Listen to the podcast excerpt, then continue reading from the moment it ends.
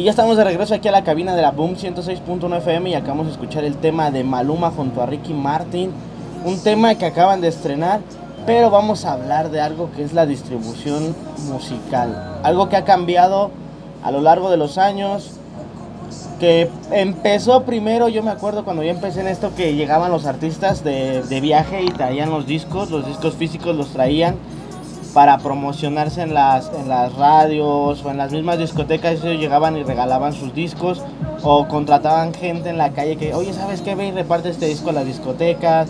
A mí me tocó trabajar con Farruko esa parte, pero ahora ha cambiado demasiado. Ahora ya se encuentra a nivel digital, ya muchos artistas ni siquiera sacan discos físicos por la misma evolución. La misma evolución de la música les ha permitido y de algunas plataformas les ha permitido trabajar esa parte como no sé si les deja más ganancia o simplemente ya les da flojera sacar un disco físico. Mucha gente dice que sacar un disco físico es costoso por la distribución, la maquila, la promoción.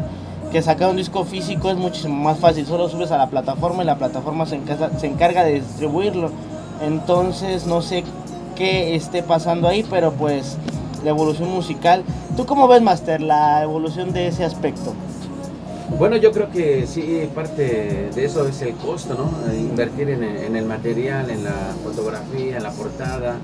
Pero pues Es realmente un- lo hacen lo mismo para sacar la portada del disco digital. Pueden hacer la misma portada para el físico. Yo no entiendo la, Y ahora el este, costo. a lo mejor por el- también por las plataformas digitales, a lo mejor los chavos tienden más a, a estar ahí dentro de... Las, las aplicaciones ya ves que es más fácil ya. Antes YouTube, simplemente YouTube lo ocupabas para ver algo educativo. Ahorita Sí. ya hay sin fin de personas que están en YouTube metiendo contenido y contenido y contenido y la distribución a nivel musical también creció ahí. También parte de las redes sociales, porque antes no había redes sociales, no podías subir tu música a tu red social. Simplemente pues ahora ya lo puedes hacer, ya puedes proteger tu música para que no te la pirateen como ellos dicen. Pero pues también eso les ayuda un poco, ¿no crees?